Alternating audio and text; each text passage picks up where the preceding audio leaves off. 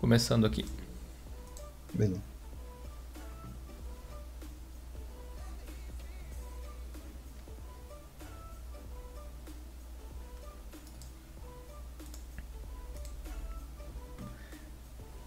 Beleza. Hum. Estamos ao vivo. Em definitivo, eu vi que o Rafa já estava dando um init.d start aí para começar a live. ah, esses nerds de Linux aí. Muito boa noite, pessoal. Tudo bem, bem com vocês? Hum. Feliz sexta-feira Estamos ao vivo. Em definitivo, eu vi que o Rafa já estava dando um init.d start aí para começar Olha, eu tô dando até um eco aqui pra gente. Agora tá tudo certo, tudo devidamente controlado. Vi que eu tava me ouvindo, que pensei que eu tava enlouquecendo, mas boa noite, pessoal. Sejam bem-vindos a mais um fantástico de Linux Friday Show, seu programa favorito no YouTube para aprender sobre o mundo Linux, para discutir as notícias da semana. Sejam bem-vindos mais uma vez, Ricardo, cara do TI. E aí, Gil, e aí, chats? Tudo tranks, galerinhas? Beleza. Fala, Henrique. Finalmente voltou. Finalmente voltou. Estávamos com saudade de você, Henrique. Tudo bem? Sistemático. E aí, pessoal? sistematicamente aqui. É um pouco um pouco adoentado, mas o show não pode parar, né? Vamos que vamos. O pessoal aqui tá tudo tá tudo meio atravessado assim, né? A saúde não tá em 100%, mas o pessoal vive se dedicando para trazer artigos para vocês lá no blog, para ajudar a produzir os vídeos e as lives aqui no canal. Então, quando vocês puderem, dê uma força para esses caras fantásticos lá no blog. Vão lá, se vocês curtiram o artigo, manda um elogio lá, que é bacana. Diz que o, Jonathan recomendou, mandou felicidades. Porque os caras são demais. E o nosso grande amigo Brunão, do Uninerd. Tudo bem, Bruno? Opa, tudo bem, Gio? E como o Henrique acabou de dizer, show não pode parar, vamos lá. Com certeza, com certeza. Sabe o que pode ajudar o show a continuar? O seu like aí no vídeo. Então, se você puder dar aquela clicada no botão aí para cima, no thumbs up, que vai ajudar a gente a divulgar essa live aí para mais pessoas. E tem um botão muito legal do lado desse que não é o do dislike, é o de compartilhar que você pode clicar e levar essa live para ainda mais pessoas. Manda aí no seu grupo do Telegram favorito, compartilha no Twitter, no Facebook, no grupo da família. Se eles gostarem de Linux, você compartilha. Se eles não gostarem, você compartilha do mesmo jeito para incomodar todo mundo. E assim a gente vai tocar o barco aqui. Eu tenho aqueles avisos padrões para dar no início da live aqui no início do Geocast também, porque sim, você pode ouvir o áudio do Linux Friday Show por podcast no Spotify, no Google Podcasts, no Castbox e no seu aplicativo de podcasts favorito. É só adicionar o feed RCS, você encontra o link aí na descrição com mais informações sobre isso. Uh, eu gostaria de dizer que os canais dos nossos convidados aqui estão na descrição, então caso você não conheça ainda o canal do Sistemático, do Uninerds, do cara do TI, é só descer aí na descrição que além dos links de referência desse episódio, você também encontra os canais da galera aí, beleza? Muito obrigado aos nossos patrocinadores também, aí o pessoal que apoia a gente através do Padrim, padrim.com.br barra Linux, que participam do nosso grupo VIP lá no Telegram.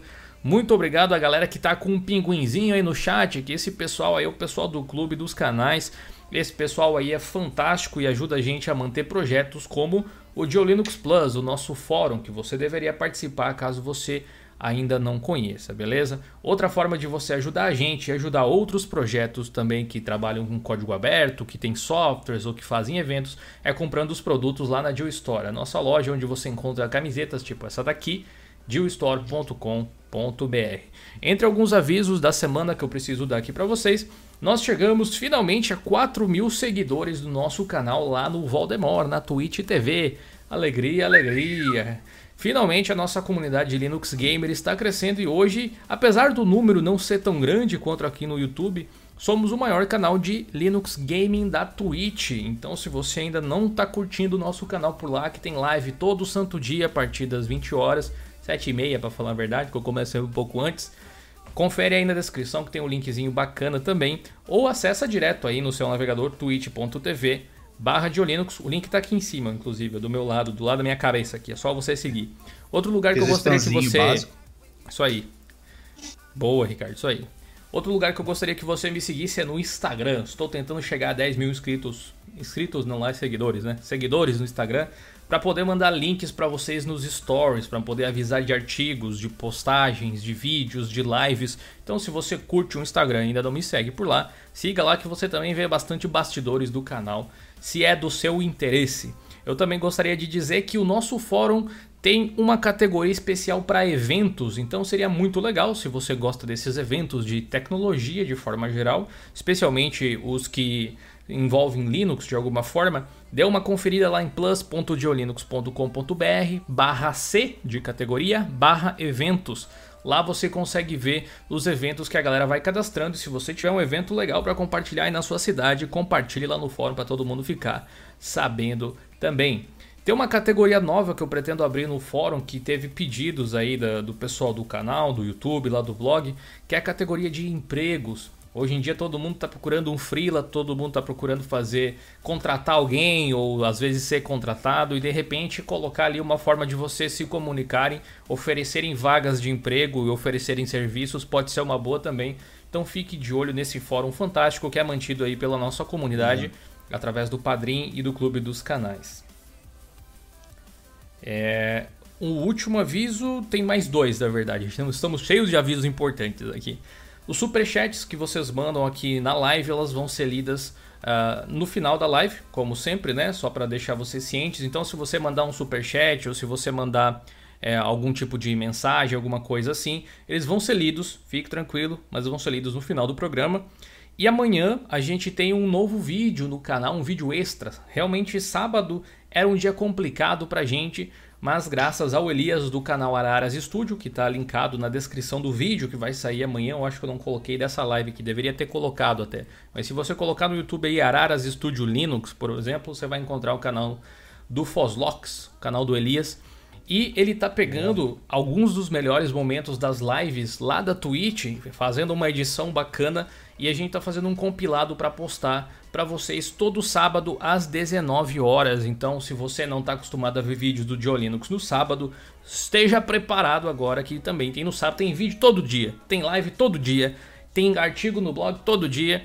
Então, o que não falta é conteúdo para vocês consumirem. Falando em conteúdo, hoje a gente tem umas coisas tensas para variar, né? Sempre tem alguma polêmica no meio da semana, não passa uma reto, mas também tem algumas novidades que são bem interessantes aí. Inclusive, eu fiz um esquema aqui para poder mostrar para vocês. A gente vai começar falando sobre algo que não está aí no título, mas está aí na descrição para você acessar também. Olha só que maneiro aqui.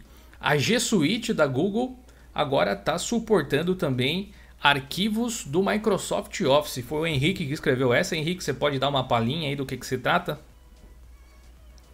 Agora a, a Google disponibilizou para os usuários né, da G Suite, que é que é o Docs, é todo, todos os aplicativos da Google mais voltado ali para o meio empresarial, que você paga uma assinatura, e eles vão ter compatibilidade com os documentos é, mais comuns ali do Office, né? O Word, PowerPoint, Excel, e vai ter compatibilidade desde o Office 2007 e já vai salvar já no, no formato atual.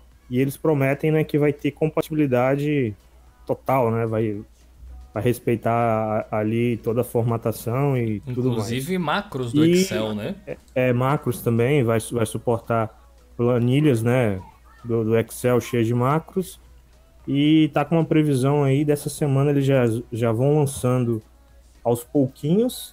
Se eu não me engano, a, a previsão é de um mês para já tá disseminado entre os usuários que assinam né, a G Suite se você quiser, o pessoal da live aí, você pode assinar por 14 dias gratuitamente. E eu também creio que com o tempo, apenas uma especulação, mas que isso venha também é, para nós que usamos sem, tá, sem pagar né, uma, uma quantia mensalmente. Bom, cara, eu sou um assinante da G Suite há um pouco tempo, até se for ver. É uma ferramenta realmente fantástica por um valor baixo te dá muito armazenamento no, no Google Drive, te dá muito, muitas ferramentas extras que você não tem nos serviços padrões. E é legal ver esse tipo de coisa, especialmente se chegar no, no Docs tradicional, porque vai libertar, de certa forma, muita gente que está presa ao Microsoft Office por conta que tem alguma planilha muito específica que só abre lá por causa dos macros ou alguma coisa assim computação em nuvem salvando de novo aí. Vocês, Ricardo, Bruno, vocês usam bastante aí o, o, Google Docs? Tiveram alguma experiência abrindo documentos do Microsoft Office nele alguma vez? Deixa o Brunão falar primeiro. Como sempre, o meu vai ser sempre uma cumprida a explicação. Boa, então, Brunão, é difícil aí. Na verdade, macro eu lembro de ter visto na faculdade. E de fato, quando eu tentava abrir em outros, não, não ficava legal, não funcionava. Então acho bacana essa, essa ferramenta que a Google está lançando agora. Vai, como o Jonathan falou, né, vai libertar muita gente de ter que usar determinada plataforma determinado programa. Então isso é muito bom. Até mesmo para a pessoa poder editar em outros lugares, não ter que editar só no mesmo lugar. É, eu sou muito adepto dessa, dessa comodidade aí de, de poder usar o smartphone, de poder usar o, qualquer computador, literalmente, né? Que você tem um navegador. Funciona muito bem integrado com o Chrome, mas funciona no Firefox também sem muitos problemas, né, Ricardo? Qual é a tua experiência sobre isso? Uh, bom, como chega um pouco mais perto do usuário final e também o meio empresarial, o que eu vejo é que o pessoal anda reclamando muito dessa é, como é que eu vou dizer?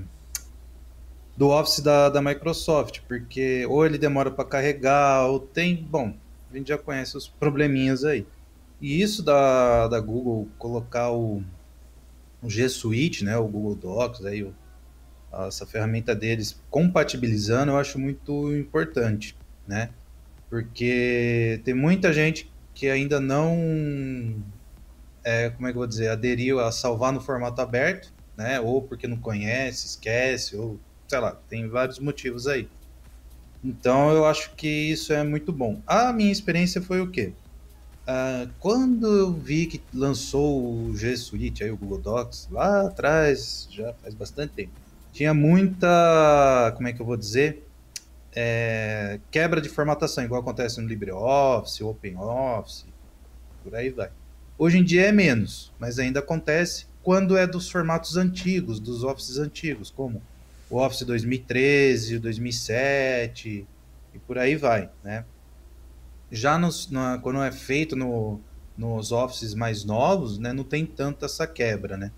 Então eu acho que é, é bem, bem importante isso daí. Começa no meio empresarial, é onde está o dinheiro, normal isso, né? É, eu acho que vai vir para o público mais não tão afortunado, vamos dizer assim, né? Para para pagar, mas eu acho que ainda falta mais um passo para Google, é, vamos dizer assim, ter esse seu produto disseminado, né?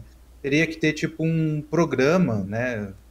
É, não sendo dependente do navegador, que eu já vi o pessoal comentando aí no, no chat, teria que ter algo parecido com o da Microsoft, lá um, um programinha para ele para você estar tá instalando, porque ainda na realidade brasileira é, não é todo mundo que tem lugares de acesso à internet de qualidade, né, com uma conexão boa. Então, você vai fazer uma apresentação, a internet está sendo compartilhada com um zilhão de, de pessoas e afins, aí você vai abrir um, um simples doc já demora uma eternidade, né? Então, eu acho que o último passo para que, que eu começaria a colocar o, o G Suite, né? Vamos colocar aí essa, esse conjunto inteiro aí da, da, da, Google, que bate de frente né, com a Microsoft Office, seria ter esse programa para você estar tá usando offline, né? Porque se a gente for ver, o Google Drive bate com o da Microsoft. Ah, é, como é que é o nome mesmo? O OneDrive. OneDrive. OneDrive. Aí o Google Chat, o Docs, o Form, Slides é cada Microsoft. O Gmail com o Outlook, o Google Hangouts com o Skype, vamos dizer assim, o Forms, agora não vou lembrar qual que é da, da Microsoft. Então eu, eu acho que só falta essa parte de, tá, de podendo ser utilizado offline, velho. Então eu acho que mais, mais, mais ou menos até eu diria, sabe, Ricardo? Mais ou menos. E te digo porque até quando você falou sobre uh, chegar nos, nos mortais que não pagam pela G Suite, né? Eu fiquei na dúvida sobre como a Google pode levar essa funcionalidade, porque ela pode levar de duas formas. As duas têm vantagens e desvantagens, eu suponho. Uh, por exemplo, colocar esse recurso disponível na G Suite pago por um preço acessível pode fazer com que mais pessoas assinem para ter acesso a esse recurso. Por outro lado, colocar na versão grátis pode fazer com que simplesmente mais pessoas passem a usar a G Suite, uh, o Google Docs, né, vamos chamar assim, o, o, conjunto ali de aplicativos, e aí considerem assinar a G Suite para ter outras features e coisas assim. São duas formas de trabalhar diferente, eu não sei o que, que eles Foi pretendem fazer. Que eu pensei. Tem, tem esses dois lados, né? E a questão do offline, salvo engano, já é possível trabalhar offline com Google Docs, Google Presentation Sim, e tal. É, só que tem que fazer algum tipo de configuração no Google Drive, se eu não me engano. Permite que você uhum. crie os documentos offline e aí quando você fica online ele sincroniza. No Chromebook eu sei que já gente, funciona desculpa. assim. Eu caí, caiu aqui o meu, meu Discord. Qual foi a parte que eu parei? Que eu, eu tava falando, acho que ninguém me ouviu, velho. É, eu, eu achei que você tinha parado, até eu tomei a palavra não, não, por não. causa disso. É... Fechou, meu Discord fechou, velho. Acontece com esse Discord aí. Mas eu acho que você não ia muito além do que, do que tinha comentado ali. Eu só vou meio que repetir rapidamente o que eu tinha falado para a galera, que é o seguinte. Pode ser que a Google trabalhe de duas formas é, esse, é, esse modelo por assinatura. Pode ser que ele deixe especificamente na G Suite no modo pago, né, do Google Docs, digamos assim, justamente para justificar a compra dele. Ou pode ser que ele coloque uhum. na versão grátis para tentar atrair mais pessoas para o serviço, para depois vender talvez uma assinatura ou algo assim. E outro ponto sobre o offline, eu disse que eu concordo com você, mas se eu não é. me engano, os aplicativos já permitem que você crie documentos offline. E aí quando você fica online, eles sincronizam com o Google Drive. Eu não sei se tem algum tipo mas de limitação do... ou algo assim, mas ele só funciona no Chrome. Só funciona é, no Chrome. É, é, o meu ponto seria de eles criarem um, um aplicativo, pode ser baseado no Chrome, é um aplicativo lá. mesmo. No né? Android né? já funciona, né? No, Andro no, Android já funciona exatamente assim. Você abre o aplicativo é. e usa mesmo sem internet, com internet ele sincroniza e tal. Talvez uma coisa é, mais clara, essa... né? Evidenciar que é possível trabalhar assim. Concordo com você. Poderia ser um daí... upgrade legal. Seria legal porque, eu não sei se saiu aí na live, seria para essas pessoas, por exemplo, eu vejo muito, eu falo, ah, tem o Google Docs e tal. Ah, mas é online, mas não é todo lugar que eu tenho um acesso bom à internet. Entendeu? Então ainda tem essas barreirinhas que, por exemplo, eu não sei se a Google tem essa, como é que fala, essa, esses dados, né? Por exemplo, se ela foca muito Estados Unidos e Europa, né, o Canadá, ela Sim. não vai ver que não é todo mundo que tem a mesma é, internet de lá, né? Que, sei lá, a pior internet de lá é a melhor que a gente tem aqui, entendeu? Então... é quase isso. É, como a gente brinca aqui, é, é problemas de terceiro mundo. É. Problemas de terceiro mundo. Eu queria dizer que eu acabei de fazer um stories, que ó, tá meio brilhante demais no celular agora, o que eu percebi aqui. Deixa eu ver se dá pra diminuir o brilho, não sei se vai aparecer. Vamos ver se vai aparecer, dá pra ver melhor, eu acho agora. Aí você toca aqui, Olha só, tem um stories aí. Arroba Jonathan underline Simeone, dá pra ver mais ou menos, eu acho. Você vem aqui e digita a sua pergunta. Algumas dessas perguntas serão respondidas no final da live junto com os eventuais superchats que a gente tiver aí, beleza? Jonathan Nossa, underline Simeone. mesmo. Beleza? É, outra coisa que a gente tem aqui de, de interessante pra gente debater é os SPURV, C-P-U-R-V, SPURV que é um. Isso é até nome de carro, né? Poderia ser, né? Uma marca. Poderia ser. Parece o nome de um driver de alguma coisa também. É. Instala o Spurve aí. Mas na verdade, o que é esse, essa coisinha com nome esquisito? Ela pode ser, se funcionar, eu digo já sei, porque a gente já teve experiências anteriores com o Unbox, que não Isso. foi pra frente. Mas se funcionar, é um projeto que pretende, através de uma tecnologia que me pareceu, na verdade, até parecida com o do Unbox, rodar aplicativos Android em cima de uma distro tradicional, utilizando o Wayland. Olha só que interessante. Pulse Audio, Wayland, aqui você tem uma espécie de esquema que o Ricardo postou aqui para a gente entender melhor, com o kernel Linux, usando o DRM do Android, acessando diretamente um container Android, onde vai ter o aplicativo rodando, e a ideia é que funcione de uma forma meio seamless, assim, que você não perceba o que, que é um aplicativo de um tipo, o que, que é um aplicativo de outro. Dá um play uhum. aqui, dá, dá esse entender mais ou menos que ele está rodando de forma completamente simultânea no desktop tradicional aqui e tal. É um projeto feito pela Colabora, não é, Ricardo? Que é aquela empresa uhum. que é reconhecida mundialmente pelo LibreOffice com suporte pago, né? Com LibreOffice pago, eu ia dizer, mas o LibreOffice com suporte pago. O que, que você achou desse projeto aí, Ricardo? Uh, bom, já teve alguns comentários lá no blog, lógico. É, e eu tava, quando eu tava fazendo a matéria, eu tava pensando, falei, cara, como é que eles estavam, como é que eles vão fazer isso, né, para se diferenciar do unbox? Até acho que eles comentam do Genymotion e tudo mais, né? É, eles vão usar container e eles vão tentar acessar diretamente o hardware, hardware da, da máquina, né? Então, pelo que eu entendi, o Unbox e, e esses outros projetos, eles acessam via QEMU. É isso mesmo? Tipo uma máquina e virtual. Tem, é tipo uma máquina virtual e, ter, e tem uma certa. Como é que fala? Mais algumas é, camadas para segurança. É, eles né? fazem uma abstração, o Unbox. É, e, e esse Spurv aí, Spurv, Spurgado, sei lá. É um nome esquisitaço, né, velho? Muito esquisito, velho. Ele meio que baixa segurança, vamos dizer assim, né? Então os, os pirados aí lá, Stallman, já vão descartar de vez. Olha o polêmico. É. Não, é, mas... é verdade, quem não gosta de se estender já correu, né? Já mas, correu, mas, né? mas, geralmente quem não gosta de coisas como se estender já não gosta do Android também. Então... Já, já começa toda a, a birra. Mas o que me surpreendeu foi eles usarem o Elend, né? Verdade. Para fazer o, os, o, o display de server, né? Então eu acho bacana o Elend tendo essa, essa dimensão, né? Não sendo o Shorg em si. Então eu gostei bastante dele usar o Elend e eu acho que se, eh, se a colabora, colaborar. eu preciso de efeitos sonoros nessa live. é, eu acho que vai ser uma tecnologia muito boa, porque vai trazer alguns aplicativos que só existem no mundo mobile da, do Android. Né? Então, por exemplo, pode ser que um Free Fire venha. Certos joguinhos, né? Alguns joguinhos que, é, sei lá, um, é, um Angry Bird que tem lá no vídeo, né? Até pro, o próprio WhatsApp, né? Ser usado por aí. então, forma. eu acho. Uhum. Hã? Para ser usado de outra forma, né? Não é, um negócio offline e tal.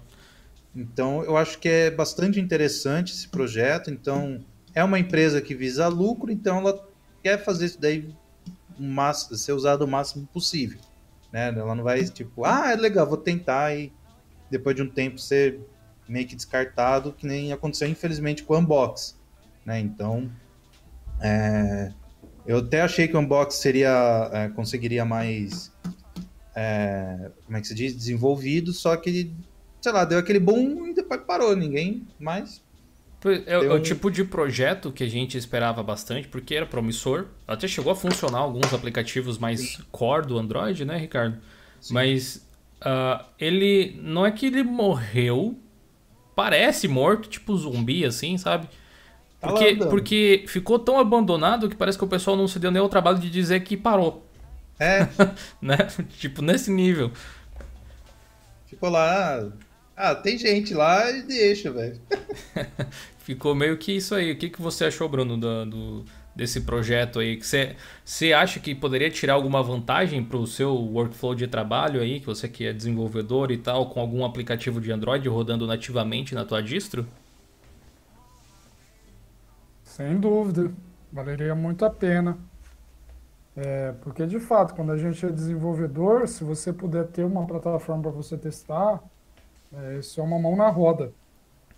Então, estou torcendo demais para esse projeto. Espero que não aconteça igual aconteceu com o Unbox. Mas, como o Ricardo disse, se é uma empresa que foca lucro, acho que ela não vai deixar isso para lá, assim. Ah, vamos uma tentar... De verão, né? Mas, é, sabe, assim, agora que você falou, eu fiquei pensando assim, talvez eu não conheça muito da Colabora, mas assim, o que, que eles ganham exatamente com isso? Em que produto eles vão aplicar esse tipo de coisa? Que eu não entendi, sendo bem sincero, assim, Bom, honestamente, eu não entendi aonde que eles pretendem aplicar isso, apesar de ser uma coisa muito legal. Olha, vou tentar dar um chute aqui pelo é. que eu entendo assim, dessas empresas. Olha, bate colocado Acho no ângulo. é, eu acredito que eles vão lançar uma versão free, tipo assim, só para você brincar, testar E se você quiser alguns recursos a mais, ou seja, vamos supor, é, memória ilimitada para você poder usar na máquina virtual, ou mais, por exemplo, vamos dizer, eles limitam o processador na versão gratuita e na paga eles não limitam. Então, entende? Por exemplo, eles podem deixar a versão free um pouco limitada e se você quiser a versão completa, você paga. É o que é. algumas empresas fazem. Ai, como é que é aquele é, que eu, eu, eu acho Windows? possível, mas não sei não. Quem sabe, né? Ai, como é que é aquele BlueStacks? Não, como é que é aquele que é o emulador de Android é, é um BlueStacks. É. Um deles, Porque tem né? muita gente que usa o BlueStacks para de forma profissional, tal. Sim, tem o Nox. Tô... Acho que acho que o BlueStacks e o Nox, que são os dois que eu conheço, é. são voltados bem para jogos assim, para uso profissional de testar versões do Android, testar aplicativos. O Genymotion acho que é bem bem conceituado. Olha que interessante o videozinho aqui que eles colocaram, né? Você tem uma aplicação uh, que é em Qt, que é o Color Paint, rodando com alguma composição em GTK, parece. E aí embaixo ali você tem uh, um game de Android e a tela é touch, ó. Tá jogando Angry Birds. E tem um monte de coisa rolando na tela ali. Tem um terminal, terminal Wayland e rodando sobre a seção Wayland, pelo que está escrito aqui. Ele diz aqui que para essa demo eles estão jogando um pouco de Angry Birds, que está rodando totalmente dentro do Android, mas com a aceleração gráfica de hardware nativa do Linux que está por trás disso, não do Android especificamente, rodando em cima do Wayland. Realmente é bem interessante. Promissor, tem aqui o linkzinho no GitLab, você pode acessar essa postagem no blog aí no link na descrição. Muito bacana, vamos ficar de olho nesse projeto aí, né, galera? Vamos ver o que, que vai Ô, Gil, rolar. É, sobre, sobre esse, esse projeto, eu lembrei muito do último post que eu escrevi sobre o Ubuntu Touch, que eles estão é, basicamente utilizando é, as camadas de abstração assim bem parecida com, com essa técnica aí que eles utilizaram. Uhum. Quando eu li o post do Ricardo, foi a primeira coisa que me veio à cabeça. Eles estão tentando fazer justamente isso, que os aplicativos Android funcionem no Ubuntu Touch, né? E é uma, uma tecnologia, digamos assim, ao menos uh, esse esquema de abstração das camadas é bem parecido. Cara, eu acho que parece que é um sonho muito antigo de muita gente de unificar o, o Linux de desktop mais convencional, né? Com, uhum. com o Android, que foi o sistema baseado em, Linux, baseado em Linux que mais atingiu usuários domésticos ao redor do mundo, permitindo esse tipo de intersecção que talvez pudesse facilitar até mesmo para quem desenvolve para Android de alguma forma, né? Mas é aquele projeto que literalmente só acredito vendo. No momento não está nada fácil de instalar ele, tem um monte de, de processos de compilação para ver se funciona. Por isso que a gente não fez um tutorial sobre isso ainda. Eu prefiro publicar esse tipo de coisa quando tiver de uma forma mais acessível para a galera, até porque as pessoas não criem grandes expectativas e acabem se frustrando às vezes. A gente meio que sente essa responsabilidade. Por isso que eu acho que é importante, ao final desse comentário sobre essa matéria, a gente pontuar de que é um projeto em pleno desenvolvimento. Tem essa demo, mas não tem nem sequer uma forma simples de instalar ainda. Então, ficaremos de olho nele por vocês e vocês ficam ligados na gente que a gente conta para vocês qualquer novidade relacionada a isso. Muito obrigado, Podia, você pessoal. falar de ser complicado. Opa, eu fui ver o procedimento, meu Deus, deu vontade de fechar tudo e sair, sair velho. Nossa, velho, fiquei. Não, velho, não, não dá Tem pra. Tem uma série de dependências e tal. Talvez Nossa. isso poderia virar um snap, um flatpak, isso já ia facilitar bastante a vida, né? Mas nossa, velho, é. Eu olhei aquilo e falei. Cara, eu acho que o artigo vai ficar com, sei lá, 10 páginas só, tipo, explicando o negócio de instalar, velho. Pois é. Bom, saudações aí o pessoal que chegou um pouco mais tarde na live, sejam todos muito bem-vindos aí, pessoal. Muito obrigado pela participação de todo mundo. Se você ainda não deixou seu like e o seu compartilhamento, ainda dá tempo de fazer, isso ajuda bastante a divulgar o nosso projeto. Essa live fica gravada aqui no canal para você assistir depois sem problema nenhum. E ela também vai para o nosso podcast lá do Spotify, que você pode seguir. Tem o link aí na descrição, tem no Google Podcasts, tem no Castbox Fique à vontade para consumir esse conteúdo aí bacana que a gente produz com o maior carinho para vocês. A próxima coisa, antes da gente falar sobre o vídeo do Linus Tech Tips, né? Que eu, que eu acho que é bem interessante sobre Linux e jogos, né? Vamos falar aqui um, rapidamente. Eu não quero realmente me estender sobre esse assunto, porque para mim foi, sabe, aquela quentinha requentada. Talvez o pessoal nem sequer tenha percebido isso, mas foi a quentinha requentada que é isso aqui. Lembram que a gente fez até um. Tem toda uma live, tem todo um geocast sobre isso. Não sei se. Na, na época eu acho que ainda não viravam geocasts os Friday Shows. Mas eu lembro que a gente falou sobre o, o código de conduta do Linux, lembram, né? A entrevista do Torvald lá com o, o, o cara tem um nome meio difícil, o Swapnil Bartilha. É da Índia, gente. É. Não vamos complicar o dia, é da Índia. Pronto, Swapnil Bartilha. Tá aqui, tá aqui o nome dele, ó. Tá aqui o nome dele. Que é um cara uh, digamos assim, um dos mini dinossaurinhos aí do mundo Linux, da gringa, um cara que cobre esse mundo há bastante tempo. Uh, me parece ser uma pessoa bem pragmática também, assim, ter opiniões específicas e relativamente fechadas sobre determinados assuntos. Eu não discordo nem concordo, tem que olhar caso a caso. E ele tem uma coisa que infelizmente a gente não tem aqui no Brasil, que é um acesso facilitado a esses caras uh, digamos assim, históricos até certo ponto, importantes para o desenvolvimento do software livre open source, como o Linus Torvalds, criador do kernel Linux, entre outras pessoas. E o que, que aconteceu? O Swapnil Bartilha tem um canal no YouTube, o qual você pode acessar clicando aí no nosso post, tem esse vídeo aqui que é o canal dele. No ano passado, se a gente for olhar aqui, que foi quando a gente postou, dia 26 de outubro de 2018, ele publicou um, uma entrevista bem grande que a gente fez então um geocast comentando toda a entrevista, inclusive o artigo aqui debate exatamente toda essa entrevista, uma entrevista longa, 44 minutos, muito interessante. Na época foi aquela época que o Torvald se afastou do Linux por um tempinho, depois acabou voltando e tal. É, e o que aconteceu? Ele pegou um trecho dessa entrevista, editou, fez tipo um vídeo de 2, 3 minutinhos e publicou no, no canal dele de novo, como se fosse um drop, né? Como a gente já fez publicando os Geolinux Drops aqui de vez em quando.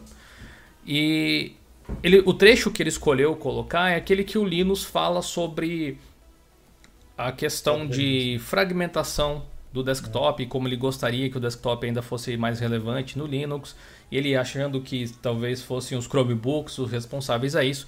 Tudo isso a gente já discutiu profundamente no outro episódio. Eu coloquei os links aí na descrição para você ver mais tarde se você tem interesse que a gente fale sobre isso. Tem muitos comentários a respeito do assunto aqui. Na época foi uh, o, o novo código de conduta foi uma das coisas mais comentadas e acabou meio que abafando isso aí.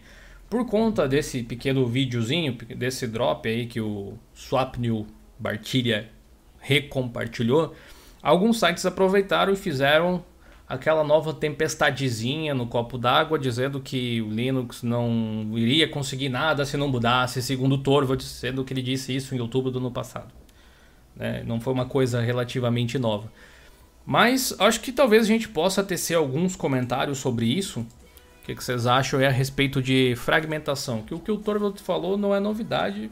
Linux sofre de fragmentação é, mas ao mesmo tempo é uma das principais características positivas do, do open source, do software livre. É esquisito, né? Até a gente falar esse tipo de uhum. coisa. Mas, enfim, eu não quero que vocês se estendam demais também. Eu já acabei explicando demais. Quem quiser saber as nossas opiniões, veja os links aí, mas dê uma palhinha. O que, que vocês acham dessa situação de padrões no Linux? Acho que o Torvald está certo nisso? Pode mandar ver, galera. Depois eu tento a minha vez. Pode começar o Henrique, então? É, vamos lá. Sobre esse tipo de padronização no Linux, eu vejo como você bem falou, é uma mão de via dupla, dupla, né? O que é bom pode ser ruim também. Tem pessoas que vão falar que é muito bom.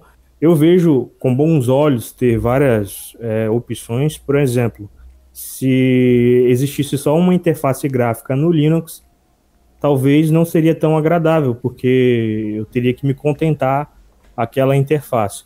Mas eu sei que padrões também ajudam, né? E eu vejo que, querendo ou não, já se começa a ter um padrão. No Linux está começando aos poucos, como o Flatpak, que até o Linus Torvalds já, já falou, os snaps, né? Então eu vejo que está começando a ter esse padrão E ao mesmo tempo, entre as distros já existe um padrão, que nem o Ubuntu você instala o .deb e tem os formatos universais, o Flatpak, o Snap, AppImage. No Fedora, OpenSUSE e, e tudo mais, você vai instalar o RPM. Então, cada distro tem, vamos dizer assim, o seu padrão. Não existe algo unificado. Eu creio que seja inviável, porque cada projeto tem um líder, cada líder tem o seu jeito de pensar. Senão, seria um Windows. Porque o, o, Windows não tem várias interfaces. Na realidade, até o Windows tem várias interfaces, né? Porque em cada versão tem uma interface diferente. Tem vários tipos de pacote, tem .exe, .msi, é, o BAT, o novo agora, o, que eu até esqueci agora o nome. Mas, assim, é algo uh, que pode trazer muitos benefícios e, ao mesmo tempo, descaracterizar o Linux, né? Mas eu creio que tendo uma versão principal, que por muito tempo foi o Ubuntu, e eu vejo que ainda é o Ubuntu, mas está migrando um pouco, um para o Mint, né? O Mint está sendo uh, o Linux padrão, vamos dizer assim. Sabe, eu acho que nesse ponto aí, eu vou me dar a liberdade de discordar de você. Por mais que eu goste do Mint, ele ainda está longe da popularidade do Ubuntu. Inclusive tem um, um vídeo que eu gravei que vai ser publicado ainda, não sei se nessa semana que vem ou na outra, já está postado, já está agendado. Não lembro o dia que sai exatamente, que eu fiz exatamente sobre como medir a popularidade das distros, mostrando algumas ferramentas de análise real, assim, só não no achômetro. Mas o que causa um pouco disso, Henrique, é que usando as próprias ferramentas que eu usei para fazer esse vídeo aí, que você não deve perder, por isso se inscreva no canal e badala o sino se você ainda não está com o sino badalado e dá uma conferida, que às vezes o YouTube desinscreve a galera, esse tipo de coisa. Uh, o Mint é muito popular no Brasil, em específico, enquanto que o Ubuntu é popular no mundo inteiro. O Mint é mais popular também na Irlanda que é onde é o país de origem né, dos do desenvolvedores, então às vezes causa esse tipo de impressão. Mas uma coisa que eu consigo afirmar, eu acho que com a possibilidade de errar muito baixa, é que no mundo onde as pessoas são livres para criar, para se desenvolver, para fazer como elas quiserem, que é o mundo do software livre, do open source, não existe a menor possibilidade de haver um padrão. Sempre alguém vai discordar. Mas o mercado pode adotar algo como padrão. Então as distros elas não vão, tipo, não é, não é como se fosse possível pegar todo mundo que desenvolve alguma distro, fazer eles conversarem, chegarem a um consenso e dizer assim, não, todo mundo vai fazer assim. Mas talvez, talvez através de uma distro mais popular como o Ubuntu, como o, o, o Elementary OS nos Estados Unidos, Pop OS de lá também, entre outras coisas assim, talvez essas distros o mercado adote. Quando eu digo mercado, são as pessoas que produzem softwares, né? Softwares de terceiro. O mercado adote e diga: não, esse aqui é o padrão do mercado para se fazer algo para Linux. As outras empresas vão fazer isso, então as distros vão tentar, as demais, né? Vão tentar se adaptar a isso, ou então a, admitir a sua a, a, sua corrida pela margem e seguir o seu próprio caminho, que eu acho que vai acontecer também em muitos casos, né? Toda vez que existe algo meu que se tornando mainstream dentro do Linux, tem muita gente que não gosta. Eu já vi muita gente dizer assim, a hora que o Linux se tornar mainstream, eu vou pro BSD, porque eu gosto de ser hipster, sei lá. Então, né? Tem, tem, tem pessoas assim e eu não espero que isso mude tão cedo, né? O Bruno, o que, que você acha? Ô Gil, só, só, só falando, complementando rapidinho aqui, eu já acho que o Ubuntu é o padrão de mercado. Sim, sim. Eu não, já, não tenho como discordar de eu, você, não. Eu, eu acredito que o Ubuntu é o padrão, porque é a primeira distro que vem na mente. Quem goste ou não goste, as pessoas que não conhecem Linux conhecem pelo Ubuntu. Já ouviram e a interface falar, do... né? Algo assim. E, é. Exatamente. É isso que... Prossiga que você está dizendo o meu pensamento. Vai lá. E assim, é, eu já acredito nesse padrão porque o Ubuntu já seja. É tanto a gente falava do Unity, né? Que o Unity tem a era a cara do Ubuntu. O Gnome agora, Se vamos torna, dizer assim, né? o, o 1904. Eu tenho uma grande esperança no Ubuntu 2004.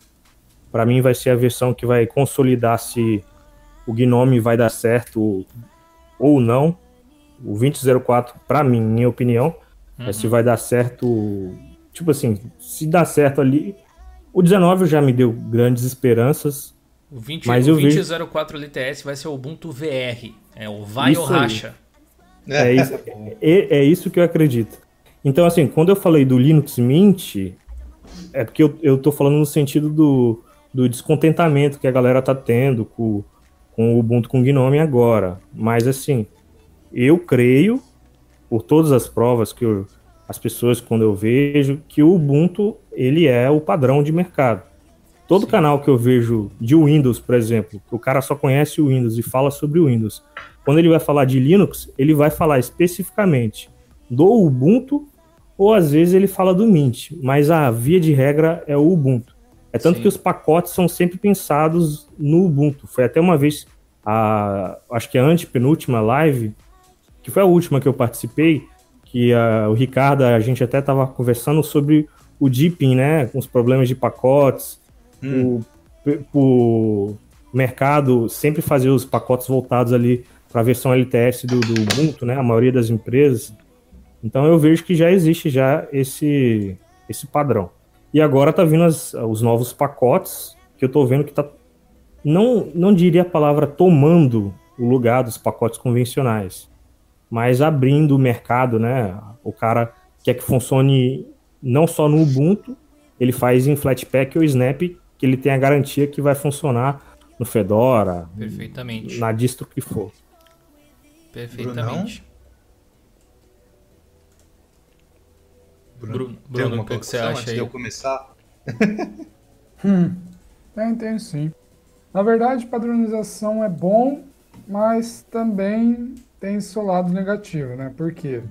Porque quando se tem uma concorrência, ninguém fica de braços cruzados. Né? Exato. Né? Porque as pessoas se mexem porque quer ganhar mercado. Por exemplo, igual o YouTube, ele tá perdendo mercado para Twitch na área de games. Aí o que eles fizeram? Lançaram um Standia para tentar recuperar um pouco desse mercado. Então a gente percebe que as empresas só começam a se mexer quando tem concorrência. Padronização ela seria boa? Sim, seria bom para os desenvolvedores. Porque de fato, você ficar desenvolvendo para várias plataformas, para vários ambientes, não é algo fácil. É um Sim. trabalho lascado. Então eu vejo assim, eu vejo o lado bom e o lado ruim. É, padronização seria bom, mas teria aquela questão de não se acomodar. Não ficar acomodado, falar, ah, já que padronizou, e agora, tipo, não vamos nos esforçar em melhorar. É, não, ah, não, é, é mas eu acho que nesse sentido existe a questão de que é um, uma padronização que vai acontecer meio que naturalmente, não é como se, de novo, uhum. pudesse reunir todo mundo e dizer, não, vamos todo mundo fazer assim. Inclusive a respeito das pessoas que vão desenvolver para o mercado. A questão é assim, eu, eu adoro o Ubuntu, é a minha distro favorita. Mas eu não consegui usar ele nessas últimas versões com Gnome porque, cara, era muita frustração. Produtividade. Esse 1904 já levou o patamar da minha tolerância um pouco acima. Por isso que eu tô otimista com o 2004. Talvez realmente aconteça algo. Inclusive, uh, segunda-feira agora, aqui no canal, às 19 horas, vai ter um vídeo de uma hora e meia. Preparem a pipoca, eu já tô avisando. Preparem a pipoca aí, prepara o café, prepara a térmica de café, que eu, eu discuti ponto a ponto a entrevista que o Cook deu pra gente, o, o manager de desktop da Canonical, pra gente analisar junto o que realmente o futuro espera pra gente. O lado bom dos snaps, eu acho que talvez vocês concordem com isso, é que ainda que o Ubuntu já seja o padrão de desktop, pelo snap ser universal, as outras distros podem se beneficiar desse tipo de coisa. Porque hoje a galera já ia fazer para o Ubuntu mesmo, para o Ubuntu já estava servido, para os derivados do Ubuntu. Ia uhum. ser aquela aproximação mais básica. Mas para quem não tava, complicado. Quer um exemplo prático e bem assim, xarope? Eu vi o, o, o, o meu amigo Slack Jeff essa semana reclamar do aplicativo de Warsaw da Caixa para acessar a Internet Bank, né? Eles usam o Slackware e tal, ele curte bastante o Slack. É uma distro antiguíssima, né? Talvez a mais antiga, uma das mais antigas aí do, do mundo do Linux, ainda em desenvolvimento. E não existe pacote para Slack do, desse aplicativo de segurança da Caixa para bancos e coisas assim. Não existe um, um, um, um pacote específico para o Slackware. Existe um ponto .deb. Eu não sei nem se tem um ponto .rpm. Eu lembro que o pessoal convertia e tal. Esse é um pacote que não existe nativamente pro Manjaro, por exemplo. Acho que você encontra ele no UR, mas é alguém que fez um package build ou alguma coisa do tipo assim. E se tratando de um aplicativo de segurança, seria muito interessante que existisse a versão oficial para o sistema. Ainda que quem uhum. faz não, não inspire, sei lá, tanta segurança assim necessariamente, mas de toda forma, seria bom que tivesse isso.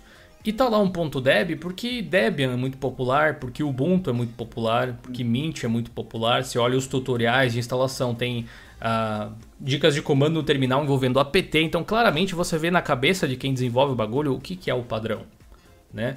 Agora, se isso aí é feito em Snap, por mais que seja pensado no Ubuntu, acaba facilitando a vida de todo mundo, que não é Ubuntu também, né? O Ubuntu é o famoso testa de ferro. Ele tá ali liderando o bagulho, fazendo coisas que muitas vezes faz a gente xingar eles, mas justamente porque eles estão nessa liderança, nessa posição, às vezes a gente espera mais da companhia, mas querendo ou não, acaba abrindo portas para quem vem atrás, né? Quantas pessoas por aí, talvez é. aí no chat mesmo, começaram a usar Linux pelo Ubuntu e hoje usam outra distro? Fala aí, Ricardo. É, no caso. É. é. Bom, eu tava, eu dei uma relida lá no, no artigo, tentei dar uma relida, ver uma, de novo a, a nossa live, vi um pouquinho o vídeo também, e o que o Linus fala é isso também. Não é nem pela parte da interface gráfica, que eu vi algumas pessoas comentando ali no chat, né? É, ele te fala, ah, não, pelo que eu entendi mais ou menos assim por cima, fala, ah, não importa se é GNOME, KDE, whatever, é a forma como é instalado, né? Então, é, foi o que o Bruno falou aí, é a parte de, por exemplo, o programador lá, ou quem vai desenvolver o aplicativo, o jogo, ou qualquer coisa que for, ele tem um norte, entendeu? Aí cai naquilo que a gente acho que comentou algumas vezes do negócio da, da Adobe querer vir para Linux. Ah, eu quero para que meu produto seja bom em todas as distros, né? Uhum. Ser perfeito, blá blá blá blá. É, então, eu acho que a padronização, né, no, no desktop Linux, né, porque se a gente for ver, ela tem mais ou menos uma padronização no mobile, né, que é o Android, é, poderia ser é, começar a ter no, no desktop. Vai ter um monte de gente que vai chiar, vai fazer o escarcel que for, vai falar que a gente não entende nada, que tem que ser isso, tem que ser aquilo. Mas se a, por exemplo, a Canonical ou a Linux Foundation falam, ó, o padrão vai ser esse, segue, vocês podem ter certeza que as empresas, por exemplo, Samsung, é, Motorola, Dell, Nvidia, comece a imaginar todas as empresas, elas vão, Razer, Logitech, whatever, elas vão trazer seu produto para o Linux. Por quê? Ah, o Ubuntu vai ser o padrão? Beleza, vai ser o padrão. O mercado que está falando que aquilo vai ser o padrão. Ah, mas eu uso uma distro lá do Xing da não sei das quantas. Meu irmão, não tem o que fazer, vai ser aquilo. Ou você meio que se adapta, que nem eu já falei uma época. Faça dual boot de Linux, velho. Usa o Ubuntu e mais a sua distro favorita. É o ideal. Sei lá, vai de cada um. Então, com esse tipo de padronização, é, eu acho que vai ser o quê? A padronização vai ser Ubuntu e Snap, né? Porque até que a gente discutiu uma vez, Gil, é, vai ter algumas coisinhas ali dentro do Snap que eu acho que ele vai sobressair em cima do AppImage e do Flatpak, que vai tem a ver com dinheiro, tá, gente? Então, eu acho que o Snap vai sair muito na frente, vai, tipo, os desenvolvedores vão olhar o Snap com mais carinho, né, que eles vão poder tirar um sustento dali, e as outras vão ter que correr atrás, concorrência é muito bom. Mas eu acho que o padrão vai ser continuar sendo Ubuntu e isso puxa os seus derivados, né, Elementary OS, Mint, por aí vai, né? E eu acho que vai ser o Snap. Vai ter um monte de gente que vai falar, ah, não gosta de Snap, não dá pra é, agradar todo mundo. Tem vídeo, tem, vai ter um vídeo no canal especificamente explicando por que Flatpaks e Snaps são importantes. Inclusive, acho que é nesse domingo até, ou é no próximo, mas fiquem de olho aí. Pode prosseguir, Ricardo. Eu, eu, e só me completando rapidinho, eu acho que o Flatpak vai, vai ser mais voltado para a comunidade, né? Ah, eu não quero ter controle da Canônico e blá blá, toda essa chatice aí. E o AppImage vai ser mais ou menos voltado para isso. Alguém fala, ah, não aguento, tem que ficar instalando, tá, tá, tá, e faz lá o portable e tudo mais. Então eu acho que, que os, a, a direção vai ser essa. As empresas que antes vinham o Linux como tudo fragmentado, que nem o Bruno falou, ah, é um saco, fica desenvolvendo para trocentas formas, ah, eu não consigo fazer todos os formatos. Que o Linux mesmo falou, antes você tinha de 7, 12 formatos para você tá distribuindo no Linux. Agora ser no máximo três, né? Que é o Snap. Já, já é o passinho, né? Famoso Pô, passinho. você já reduz pra caramba essa, essa margem, né? E fica, eu creio que fica muito mais viável, né? Então, para mim vai ser Ubuntu Snap, para meio empresarial e tudo mais. A comunidade, se quiser fazer algum fork, alguma coisa, vai pro Flatpak. E os mais mainstream lá, que não. Falar, ah, não quero, não sei o que tem, aí vai pro App Image, ou os Targes aí da vida, os Tarball aí, quem quer mais ser roots das Sim. coisas, vira lá para compilar. Então eu acho que o, o, norte vai ser esse daí. O, o, cenário mesmo é capaz de não mudar tanto, porque por mais que a gente use outras, outros sistemas, o Ubuntu é o padrão. Cara, eu, eu quero muito que vocês assistam um vídeo que vai sair, deixa eu até ver o dia que ele está agendado. Eu realmente preciso que vocês vejam isso para entender a linha de pensamento, muitas vezes, que a gente tem e expõe por aqui, vai sair dia 29 desse mês. Um vídeo sobre como medir a popularidade das distros. Boa. Vocês vão ver que a quantidade de interesse pelo Ubuntu é absurda. As três distros mais populares que existem são, em termos de interesse do público, não estou dizendo melhor, pior, estou falando de popular, conhecidas que o mercado busca, que as pessoas buscam informação sobre tutoriais, dicas, as pessoas buscam, populares. Ubuntu, Debian, CentOS.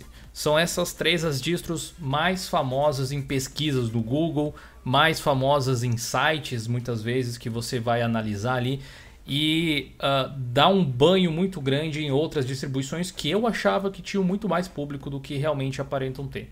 Não percam né? esse vídeo aí, dia 29, vai ser bem interessante. Por mais que a gente não goste do, dos caminhos que a Canonical vai tomar sempre, por exemplo, eu definitivamente gosto do Gnome, mas eu não acho, comparado com o Unity que a gente tinha lá no 1604, por exemplo, que foi uma, uma evolução no sentido de usabilidade. Na minha opinião, a gente perdeu mais coisas do que ganhou, ainda que tenha ganhado algumas coisas no contexto de desenvolvimento. Faz sentido, Vejam o vídeo de segunda aí de uma hora e meia, vocês vão entender melhor essa questão aí também. Mas o padrão é, é, provavelmente o que a distro mais popular vai trazer como padrão. Se eventualmente o Chrome OS tomar esse trono do Ubuntu, o que o Chrome OS oferecer vai ser o padrão. Se o Ubuntu Sim. continuar nessa pegada assim e o processo de entrega de aplicativos através de Snap, Flatpak crescer mais, o padrão vai ser o que o Ubuntu usa. E o que o Ubuntu usa é o Snap sem considerar o aspecto técnico de ser melhor ou pior. Uhum. O lado bom dessa história é que você pode não concordar com um sorriso no rosto, porque sempre vai ter alternativas para você utilizar. A grande questão de você não utilizar algo que não é o padrão do mercado é o que já acontece hoje em dia. Você tem que criar um subterfúgio, você tem que criar uma alternativa. O Windows é o padrão do mercado para desktop, certo? Não tem como negar esse tipo de coisa. Por conta disso, certos aplicativos, vão citar uhum. os da Adobe mesmo, estão disponíveis lá para o Windows. Se você precisa especificamente dos produtos da Adobe em uma circunstância que não existe a menor possibilidade de você ficar sem, o que, que você tem que fazer? Criar um subterfúgio. Ou você vai para o padrão, ou você usa uma alternativa. No caso do Ubuntu, talvez a gente vai ter exatamente o mesmo tipo de circunstância. Você não gosta do Ubuntu? Paciência, usa uma outra Paciência. e arca com as supostas consequências de você não usar algo mais mainstream, que é o que a gente que usa Linux, vamos ser sinceros, faz. É. Né? Sim. A gente prefere usar, às vezes, uma alternativa que muitas vezes tem melhor qualidade técnica, faz a mesma coisa do que usar certas coisas mainstream só porque elas são populares. Mas é uma questão de mercado, sem dúvida nenhuma. Vamos avançar aqui para o último tópico antes das perguntas. Olha só que coisa legal que eu tenho aqui para mostrar para você. Estou numa telinha que diz que nós estamos offline agora, mas não por muito tempo. Galera, para quem não conhece, esse aí é o nosso canal na Twitch que eu tinha mencionado, tá? Vou, vou me colocar de volta para cá, ó. Tá vendo aqui, ó?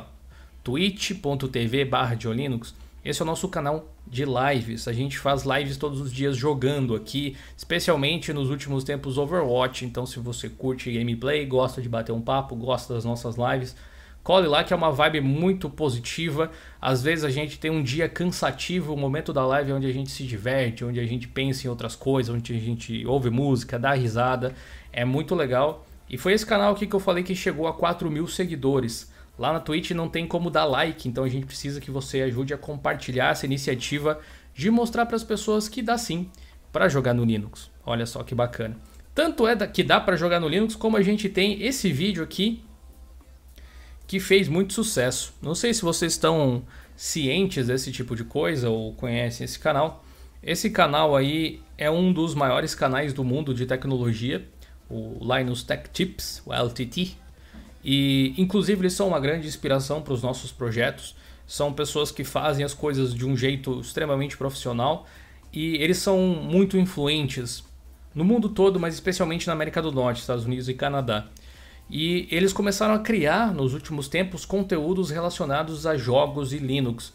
Curiosamente, é um canal que tem acesso muito fácil à tecnologia de ponta, tipo a, a Nvidia lançou a RTX 2080 Ti e eles receberam tipo umas 6, 12, entendeu? Para poder fazer esse tipo de coisa.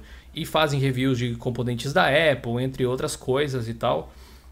E eu nunca vi eles fazerem algo nesse sentido com um MacBook, por exemplo, que mostra que para quem quer jogar Linux já é melhor que Mac. Né? Já, já tá melhor que, que isso. Mas, mais do que isso, eles estavam mostrando num dos vídeos mais lúcidos que eu já vi em inglês, porque tem gente, muita gente de imprensa mainstream em inglês que é muito noob de Linux, para falar bem a verdade. Eles fizeram um vídeo extremamente Xarope. competente, abrangente, mostrando vários sistemas, mostrando o Pop OS, mostrando o Manjaro, instalação de drivers, falaram do Stadia que vai usar Linux e Vulkan. Uhum. Cara, realmente é bacana. O link para esse vídeo tá aí na descrição para você assistir. Se você for lá, comenta, vim pelo Linux, tá? Tem lá o meu comentário também, eu fiz um comentário por lá, só para marcar a presença também, porque eu acho que é um tipo de conteúdo que vale a pena a gente espalhar. Esse vídeo aí, a última vez que eu olhei, tinha mais de 800 mil acessos. Ou seja, é fantástico. E eu gostaria de pedir para os meus colegas aqui de mesa o que, que, vocês acham que esse tipo de iniciativa pode acarretar no mercado? Porque fazia muito tempo que eu não via as pessoas, depois desse vídeo, compartilhando em Reddit, compartilhando em Twitter, marcando empresa e distro daqui, de lá, e gente que fabrica driver, um monte de coisa assim. É, é esse tipo de, de propaganda que vocês acham que a gente precisa do mundo Linux? Deixar os colegas falarem para depois eu fazer o meu texto. A gente pode seguir a mesma ordem de antes, aí, eu, começando pelo Henrique. Ah, sem dúvidas. Eu acredito que a alma do negócio é a propaganda. E, querendo ou não, você tendo, é, como, por exemplo, a gente acabou de falar que é o Ubuntu é o padrão, você não vê uma iniciativa forte, a Canonical fazendo propagandas com o público voltados para jogos ou desktop. E quando você vê a própria comunidade, né, canais grandes ou pessoas com influência, não precisa ser um usuário, um canal específico de Linux, por exemplo. Pode ser até mesmo um outro cara que, que seja muito grande. E quando ele joga na mídia e mostra que tem público, as empresas olham, entendeu? É como se você levantasse a mão e falou, ó, oh, eu tô aqui. Lá no fundão você levanta a mão e fala, ó, oh, eu tô aqui. Tem, tem, tem gente pro mercado, vocês estão perdendo dinheiro. Que o, que o que a empresa quer é lucro. E tem muito mercado em Linux, tem muito mercado. Dá para fazer muita coisa. Só que as empresas estão em uma bolha e estão perdendo dinheiro, estão literalmente queimando dinheiro. É muito dinheiro que está sendo jogado fora. Porque os usuários de Linux são. Perceba, é difícil. É, você, quando. Eu não, não entenda mal o que eu vou falar agora, pessoal. Mas não, aqui no Brasil, especificamente falando, não é nada é, incomum você ver jogadores né, no Windows é, só com jogos pirata. É difícil ele ter um jogo original. Agora, quando a gente volta para o aspecto de jogadores no Linux, é o inverso. A maioria dos jogos são originais e pode ter um ou outro jogo que o cara não estava funcionando, aí ele teve que, sei lá, rodar pelo Wine e só a versão pirata funcionava. Então, por causa de um anti-cheat, é, por causa de um assim. anti-cheat. Então você vê que o usuário de Linux, eu mesmo na minha Steam tá cheio de jogo. Se eu for contar os que eu joguei, não, são não poucos. dá dois. é. Você entendeu? E nós usuários de Linux, a gente a gente, sei lá o que acontece. Você quando começa a usar Linux, você fica, vamos dizer assim, mais consciente. Você dá um stop na, uh, na pirataria. Não, não tô dizendo que não vá piratear ainda. Você ainda, eventualmente, vai fazer isso, porque infelizmente não tem como a gente se livrar uh, totalmente disso no nosso, na nossa realidade atual, né? Mas, assim, é dinheiro que as empresas estão literalmente jogando fora e as empresas que se ligaram. Então, é, eu vejo mais isso por parte dos indies. Uhum. O desenvolvedor indie já sacou, pá, e desenvolve para Linux. E isso é bom para empresas como Nvidia, é, AMD e outras empresas também se ligarem e melhorarem mais e mais a infraestrutura para o sistema, porque estão queimando dinheiro. É só isso que eu tenho que falar. Estão queimando toneladas e mais toneladas de dinheiro, porque o público está querendo comprar mas não funciona. Aí o cara joga lá no Windows, porque às vezes não tem como jogar na distro dele. Boa. Bruno, o que, que você acha?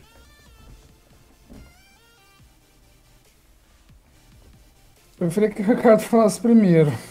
Tô vendo umas coisas aqui, desculpa. O Bruno é o nosso jogador de Horizon Chase. Fala então, é. Ricardo. É, vamos lá, vamos ser atacados por tudo quanto é canto. Ai, bom, eu, eu fiquei abismado porque eu, eu olhei aquele vídeo e falei, ah, vai ser mais aquele, tipo, fica um dia e já era, né? Uhum. Aí eu vi que começou, eu não sei se é por causa, tipo, dos algoritmos de rede social e afim, mas eu comecei a ver uma crescente, é, quer dizer, eu não tinha visto o vídeo, mas eu tinha visto uma crescente de é, publicações, menções com Linux e tal. Eu falei, o que aconteceu? E teve dois episódios. Teve essa do Linus Tips aí e teve do cara lá do Wikileaks, o Assange, ah, que isso, mencionou isso Linux no é. relatório dele. Hum. Né? Então teve esses dois fatores, né? Ligado à segurança e, e jogos. E o que, que eu, eu vou falar que é meio. Vai deixar um monte de gente pula, eu acho.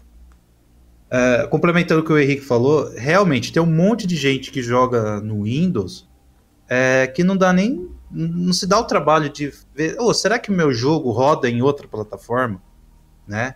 Será que eu posso ter algo melhor? Não. É uma preguiça que a galera tem, né? De, de pesquisar. E, e eu me sinto orgulhoso que, uh, saindo aqui da, da bolha internet, eu vejo que tem muita gente que vem me procurar falando: Ó, oh, Ricardo, ó, vou comprar um computador tal, e esse Ubuntu é bom mesmo? Né? Legal. É, ó, eu tô de saco cheio do, do Windows. É, esse seu sistema aí, é, esse tal de Linux é bom? Então, eu vejo com bons olhos que as pessoas estão começando a não ficar mais preso dentro da bolha. Tem alguns que ainda fica aí, ah, o que, que é esse tal de Linux? Ah, eu nunca ouvi falar. Esse, este essa galerinha aí. O que, que é este Linux? É, sabe, é essa gente que faz mais mal a gente responder do que qualquer outra coisa. Então, é, quando eu vejo, era um pouco antes, eu via, ah, Linux não roda isso, aquilo, realmente dava vontade de fazer o que o Hulk fez com o Loki, né? Eu falei, pô, você não tá vendo que você tá falando uma besteira tal. Mas com os tempos, né, tendo aí o Jill como o mestre aí da calma, né? Sim, senhor, eu fui senhor. ver que a, o mestre lá do, do Kung Fu Panda e tal, é, eu vi que o. Acho que foi até uma postagem que você fez na nossa comunidade lá do, do YouTube. O que falta é informação pra galera, né? Porque é uma preguiça, velho, sabe? Ah, o. Tem lá, ah, meu C... É, eu quero jogar CSGO e Dota. É...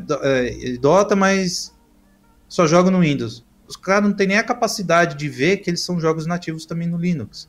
Entendeu? Ah, meu jogo não roda, sei lá, 200 milhões de FPS. Putz. Ah, mas qual drive você tá usando? Ah, eu tô usando um que é o padrão. Você vai ver tipo 390 lá, uhum. série 390. Sabe? Então, a, essa, essa questão que o Linux, o Linux Tech, esse, esse canal aí trouxe, é, vai ajudar a galera tipo, a pesquisar um pouco mais, entendeu? Então, acho que é, vai ser bom. A comunidade aqui, pelo menos a gente como sendo um, a ponta de lança da, da coisa, a gente vai ter que ser preparado, né? Porque assim, uma coisa é a gente é, se comunicar entre a gente. Tem tapas e beijos, é ódio e desejo, é amor e é tenura, né? Ó, recatei lá do fundo do baú, velho. é uma coisa. Porque a gente se entende, faz aqui ali e já era. Agora com o pessoal novo, é a gente não pode ter essa. Uh, que eu já vi aqui no chat, tá? a gente tem um linguajar tipo, ah, se vira aí, negão. É muito comum falar, ah, te vira aí, você não nasceu quadrado. Não, a gente tem sentar do lado da pessoa falar, oh, você vai fazer isso, isso, isso, aquilo. A gente não pode ser o trollzinho, não pode ser o haterzinho com quem é novo. Então, é, se vai fazer algo com a pessoa nova, tem que falar, ah, eu, eu sei lá do Photoshop, o CorelDRAW, o Premiere, não sei o que tem. Então você fala, ó, tem o GIMP, tem o Inkscape, tem o Kdenlive, tem o DaVinci Resolve, ó, você tem o Google Chrome, você tem o Skype, tem que falar tudo que tem na que eles usam. Você fala, ah, não, tem aqui também para você usar. Então a gente tem que ser um pouco mais consciente, né? Então é, com essa divulgação aí de um canal gigante, né? Porque 8 milhões não é qualquer coisa, né? Verdade. E, e também o que eu vejo é o pessoal ficando muito de saco cheio com Windows. Né? Principalmente o Windows 10, que eu até te mostrei a matéria, né, Gil? Teve mais uma vez um update que, tá, que veio para funhanhar tudo, né? Então a gente tem que se preparar com a vinda de mais pessoas para o Linux. Porque teve o ZDNet, teve o, o, Jason da Forbes, teve bastante gente falando que o Linux vai ser meio que o último bastião do sistema operacional em desktop, né? Porque é, a Apple e a Microsoft vão estar, tá, vamos dizer assim, migrando para serviços, as, né? As então... empresas mudaram bastante nos últimos tempos, né? Tanto a Microsoft quanto a Apple. Então, eles falam isso que a gente acabou de falar de padronização. Quem que é o carro-chefe, né? Quem que puxa isso para no Linux? Aí eles apontam três, que é o que a gente sempre vem falando, que é o quê? Canonical, a IBM Red Hat e o OpenSUSE, né? A SUSE. Empresas, as, né? As empresas mesmo que puxam. Só que elas não estão, assim, vai ser meio forte, mas é, eu acho que o que está acontecendo, elas meio que dão uma má vontade com a versão desktop. Por quê? Não é ali que dá dinheiro para elas. O que dá dinheiro é o quê? É. Internet das coisas, servidores, os Pod clouds da Poderia vida, então... dar dinheiro se investisse, talvez, ali, né? Mas. Sim. Eles... Então. No, no, lado cloud é tipo uma corrida então... mais garantida, né? Sim, sim, porque nessas áreas o Linux domina. Né? Uhum. Tirando o servidor da, da Apple, que roda o servidor da Apple. Vocês não sabem, um servidor da Apple é caro para um baralho, bem caro né? E algumas outras empresas que rodam servidores Windows, mas o resto é tudo Linux, né? De uma forma ou de outra é Linux. Então, no desktop o Windows se sobressai por quê? Ninguém entrava ali para concorrer. A Apple, duvido muito, que até mesmo lá pro mercado que ela é, tem, é queridinha, é caro, entendeu? Então, uh, eu acho que se, por exemplo, vai, vamos dizer que uma uma Valve pega o seu sistema operacional e fala, ó, agora eu que vou mandar nessa essa bagaça toda aqui. Acho que até falei em outra live. Ela desbanca essas outras no desktop. E eu já falei aqui também. Se a Valve criar lá um sistema que eu vou poder fazer meu conteúdo, produzir pro blog, pro meu canal e jogar, meu, eu arranco Mint na hora, velho. Na hora, é. você vai falar, ó, a comutação vai ser perfeita, não sei o que tem, papapá. Eu não tenho problema nenhum de, de arrancar sistema operacional, velho. Mas eu torço que a Canonical tome essa frente, né? Então, vamos ver. Mas uh, o meu o meu comentário sobre o vídeo seria sobre isso aí. A gente precisa estar preparado para esses novos usuários que muito, ó, o Windows XP já perdeu suporte, o Windows 7 vai perder suporte o ano que vem. Em 2021, se não me falha a memória, é o Windows 8 e o 8.1, né? Então, ó, são três levas aí de, de uma galera que está chegando que não quer ir para o Windows 10, né? E também alguns do Windows 10 que pode vir é, querer fazer downgrade ou mudar de sistema. Então, a gente tem que estar tá tudo meio preparado já. Eu, eu, diria que em relação ao Bom. vídeo do, do, do Linus Tech Tips, eu, eu gosto de ver, eu aprendi estudando marketing a ver reflexo de ação. Então, aquele negócio de ação e reação realmente acontece. Olhando o Google Trends, por exemplo, depois que o, o Linus fez o vídeo lá, a pesquisa sobre Pop OS subiu consideravelmente. Assim, Manjaro também que eles muitas, colocam, né? Muitas pessoas foram atrás disso, assim. Manjaro até não subiu tanto quanto eu pensei que subiria. Subiu o Ubuntu também. Ou seja, um, um vídeo causou esse tipo de coisa. Um vídeo. Tudo bem que foi uhum. um vídeo num canal gigantesco, né?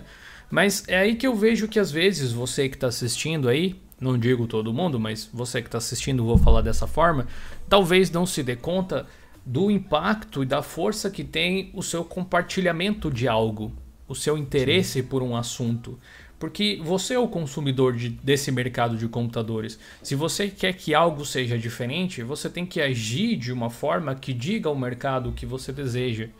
Porque se você reclama, mas continua, não sei, usando determinada ferramenta, é, a empresa ela recebe um feedback positivo, na verdade, de que mesmo que ela não faça tão bem, você continua comprando. É um tipo de lógica que a gente tem que perder.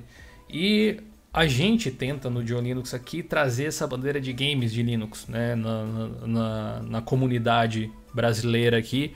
A gente é um canal versátil em termos de conteúdo. Games foi o motivo do canal ter sido criado em primeiro lugar. Depois a gente acabou diversificando, enfim, porque o mundo Linux em si é muito diverso. Mas a gente sempre teve ali no background essa questão de jogos. Levando agora uhum. o canal para Twitch, que a gente faz lives aqui pelo Friday Show, mas como você pode reparar, são conteúdos completamente diferentes, né? São conteúdos um pouco mais técnicos, a gente debate os assuntos. Mas jogos mesmo era algo que eu queria que tivesse sempre aqui no canal. Porque as pessoas não sabem sequer que às vezes dá para jogar. E com Sim. o canal na Twitch a gente é. meio que conseguiu essa libertação de fazer live e jogar todo dia.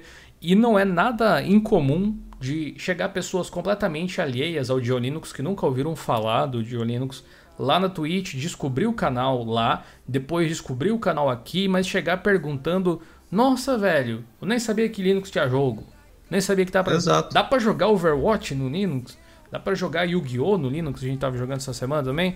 Acontece mais frequente do que vocês podem imaginar porque a nossa pequena bolha social aqui de usuários de Linux, ela acaba ficando meio contida às vezes, porque a gente não consegue justamente transpor. Assim como o Ubuntu, sendo aquele ponta de lança, tem aquele meio pezinho no proprietário, pezinho no open source para criar justamente né? Essa porta, assim a gente tenta ser também de certa forma. Então, quando tem um conteúdo que é meio diferente do conteúdo tradicional de Linux aqui, é justamente por causa disso para tentar mostrar e atingir pessoas de fora dessa bolha Linux e mostrar coisas novas a respeito de tecnologia para elas. Agora, chegando na parte final da nossa live aqui, eu vou responder os superchats que vocês enviaram e também as perguntas, algumas delas pelo menos, que foram enviadas lá no Instagram pelo Stories. Me siga lá de novo, arroba Jonathan Simeone, se você ainda não está seguindo, sim você pode fazer as perguntas que aparecem aqui no final da live. Bora lá no superchat então. Rapidinho? Perdão, Bruno, pode falar, claro. Não, vou falar rápido já que o dia está acabando a live.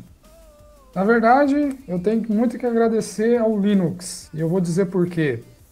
Eu tenho um computador com as configurações mínimas que a Kiris põe para o Horizon Chase Turbo e na minha máquina funciona que é uma beleza.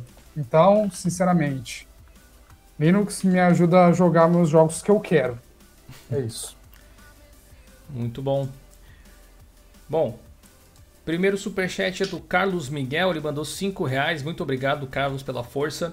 E ele comentou o seguinte: o Proton da Steam pode ser considerado um modo de padronização para a camada de compatibilidade que possa no futuro ser usado de forma mais abrangente? Eu acho que o Proton não é o padrão, na verdade. O Proton se adapta ao padrão que é o Windows. Sim. Entendeu? Ele realmente ele traz o Linux pro padrão que é o Windows. É, apesar de você ter jogos nativos de Linux, as empresas que vão continuar fazendo esses portes ou vão continuar fazendo isso é porque elas têm alguma vantagem ali. Eu acho que o jogo vai rodar melhor dessa forma. Mas quem se tocar que consegue rodar o game da mesma forma, com a mesma qualidade, usando o Vulkan, por exemplo, vai usar esse tipo de compatibilidade.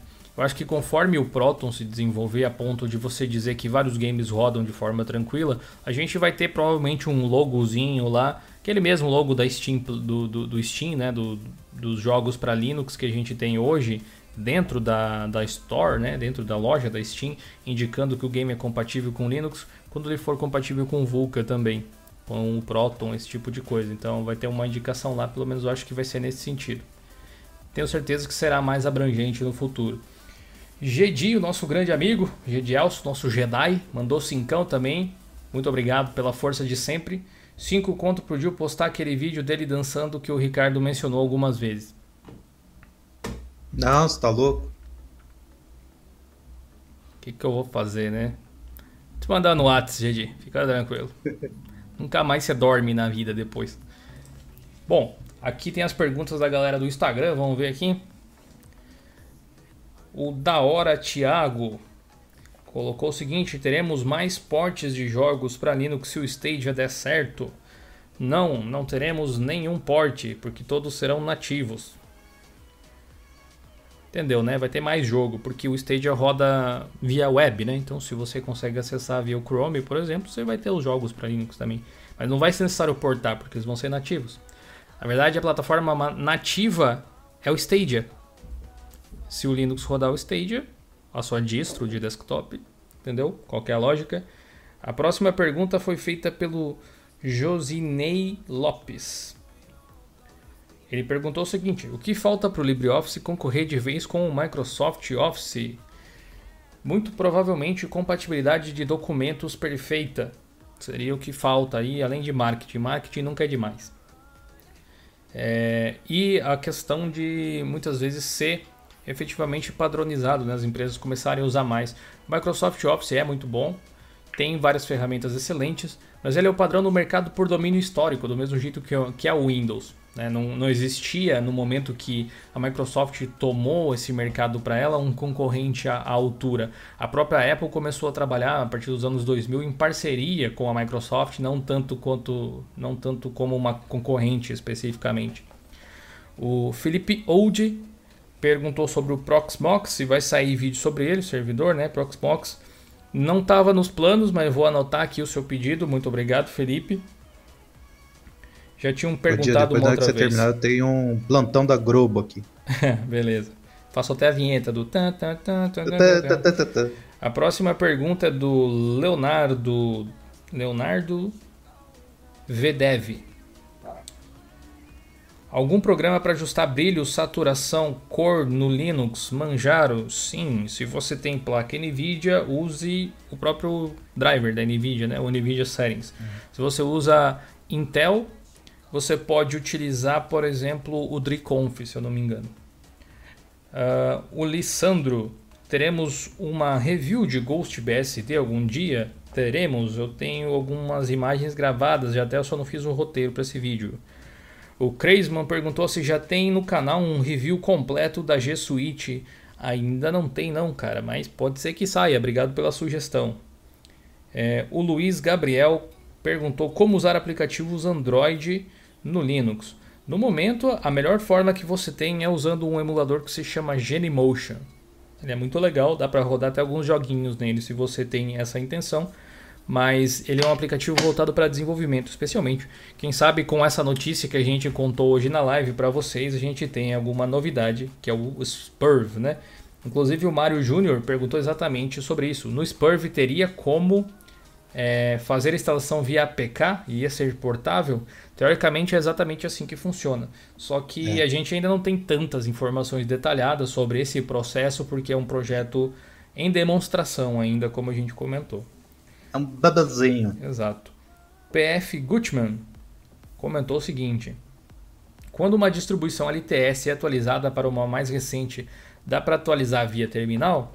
Sim, senhor capitão, com certeza. Ah, geralmente a gente publica informações sobre como fazer esses upgrades aí, mas se você pesquisar como, sobre como atualizar o Ubuntu de uma versão para outra, por exemplo, ou Mint, você encontra vídeos e artigos aqui no canal e lá no blog também. Nathan Soares comentou: O que vocês acham do ThinkPad para programadores e pessoas da segurança? Eu sou suspeito para falar porque eu tenho um e eu acho excelente. Não trocaria por um MacBook, a menos que ele viesse de graça. Rodrigo comentou o seguinte: se eu falar com a criação do Vulkan, se eu falar com a criação do Vulkan é uma vontade de mercado por padronização, estaria certo. a criação do Vulkan é uma vontade do mercado por ah. padronização. Sim, é, na verdade, eu não sei se padronização seria a melhor palavra, mas pode ser, porque ele é uma ferramenta que não pertence a ninguém, ao contrário do DirectX, que qualquer um que vai utilizar tem que passar eventualmente aí por pelas decisões da Microsoft, talvez algum royalty, eu não tenho certeza se existe algum tipo de cobrança nesse sentido. E o Vulkan é um padrão aberto que todo mundo pode utilizar para diversas coisas diferentes, do mesmo jeito que o Linux é, né, que um monte de empresas trabalha em cima para melhorar e tornar mais versátil e cria soluções diferentes. É a mesma lógica do open source, né? O Vulkan segue essa mesma pegada. Fala aí o plantão da Globo, Ricardo. Então. Da Globo. Bom, é... o Twitch, né? Ah, da Intel Graphics oficial, tem um selinho e tal é, tinha publicado que o Graphics Command Center, acho que é isso, né? Tá em Early Access e ele queria o feedback da galera, tal, blá blá blá. Mostra lá o link para download e tudo mais. Depois eu vou colocar o link aí para vocês darem uma curtida, um RT, tanto faz. Aí começou um pouquinho cara de pau, tal, né? E eu fui lá, perguntei, vocês têm previsão, né, do, do app, né, para Linux, né? E eu acabei de receber aqui a, a resposta, né? E eles falaram: nós notamos o interesse no Linux, né? We have noted the interest in Linux. Colocou umas carinha de sorriso. Então, eu acho que alguns rumores que eu estava ouvindo, ouvindo, não, vendo em alguns sites e pelos meus informantes aí de programação e tal, se eu não me engano, essa nova interface aí do da Intel seria em Qt, se eu não me engano. Então, tá, a tá gente pode ter Hã? Tá no teu Twitter? Uh, não, uh, eu comentei. Ó, vou pôr aqui na, no chat da live pro pessoal Boa. ir lá dar uma curtida. Vou, vou, no... vou querer ver também essas notícias quentes aí. só dava clicada lá. Bonitinha a interface. É, então, eu acho que. Acho que onde que eu vi? Acho que foi no ZDNet, alguma coisa assim. Que, como é em QT, fica mais facilitado e tudo mais, blá blá blá. Então a gente pode ter a, preenchido uma lacuna aí pro pessoal que é, tem Intel, né? Que acho que foi no, na virada do, do Ubuntu lá, acho que foi do 14, alguma coisa. Tinha lá uma ferramenta, e agora não, tinha, que era via a interface gráfica, e a Intel está querendo voltar a ter essa ferramenta para Windows, Mac e Linux de novo, né? Voltando no Linux. Então achei bastante interessante, é uma interface muito bonita. Verdade. Você consegue controlar tudo ali, brilho e os, cam, os cambal A4. Então esse eu, eu ia até falar, ah, foi meio sem bombas, tá aí uma bombinha aí de é, final de live. É, é, é, é, engraçado, Vicky, usando o Linux eu aprendi que interface e programa não são necessariamente a mesma coisa, né?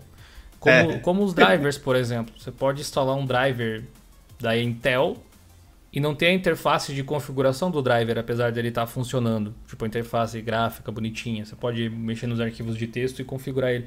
Isso acaba te dando uma noção um pouco maior do que é realmente a computação, né?